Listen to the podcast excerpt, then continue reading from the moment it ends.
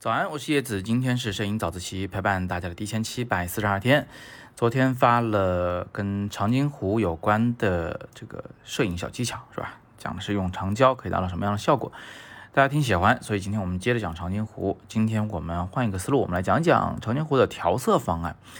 你有没有发现啊？这是一个新拍的片子，崭新崭新的片子，但是拍出来就是很有那种史料感啊，很有那种。就是老纪录片手工上色的感觉，嗯，非常有说服力，一看就让人觉得它是真的，真实发生的事情。所以这个啊是仰仗着调色师的功劳。那调色师到底干了什么呢？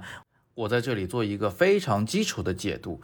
那首先呢，我们一看这片子就知道这里边主色调。都是那个沙土的颜色，有点像那黄土高坡常见的那种颜色，对吧？呃，因为这是冬季啊，因为条件艰苦，因为黄沙漫天。但是更重要的是，这种所谓的土黄色啊，也就是低饱和度的橙红色、橙黄色，它最终给人的感受就是怀旧的，它就像是那个老照片的颜色啊。为什么它会是老照片的颜色呢？有没有想过啊？原因很简单，就是因为那些老照片啊，它是印在纸上的。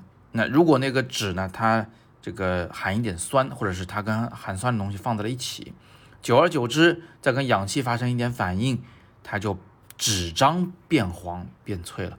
纸都变黄了，这个照片上原本白色的部分肯定就会发黄了，原本那些蓝色的部分啊，它也褪色了，就显得不那么蓝了。所以在这个电影中极少有蓝色的出现。嗯，如果说最明显的，应该是在那个。就是正式开战之前啊，嗯，就包括那个敌军飞机在天上飞，还没有投下炸弹的时候，那个时候天还是有点蓝的。到后来真正开战非常惨烈的状况中，那个天就少见蓝色了，基本上是一种灰色带一点青。这个青又怎么来的？我就再展开给大家说一下啊。其实青色就是本来是蓝色的天，但是被黄色的黄沙盖去了，盖去了以后，蓝色加一点黄。它就会发一点青啊，还不到绿的程度，但是会发一点青。但是主要还是以灰为主。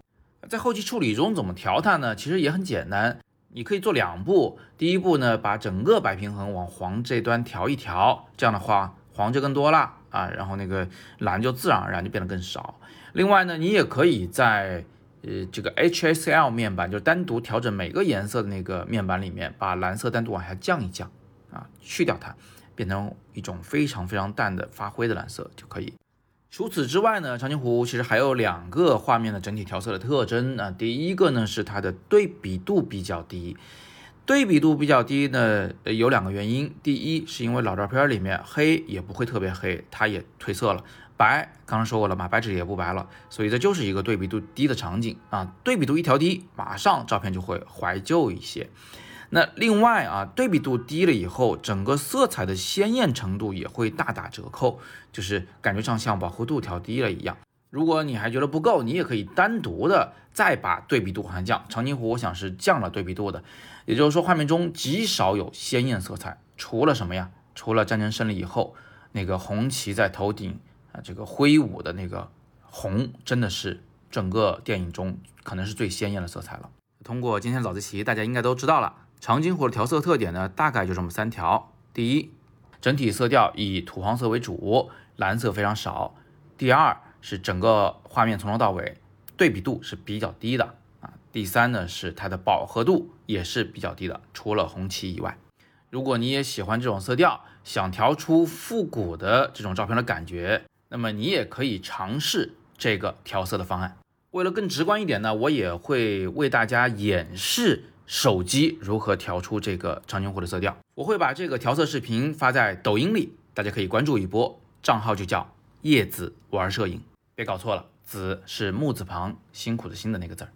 今天就聊这么多，今天是摄影早自习陪伴大家的第一千七百四十二天，我是叶子，每天早上六点半，微信公众号和喜马拉雅摄影早自习栏目不见不散。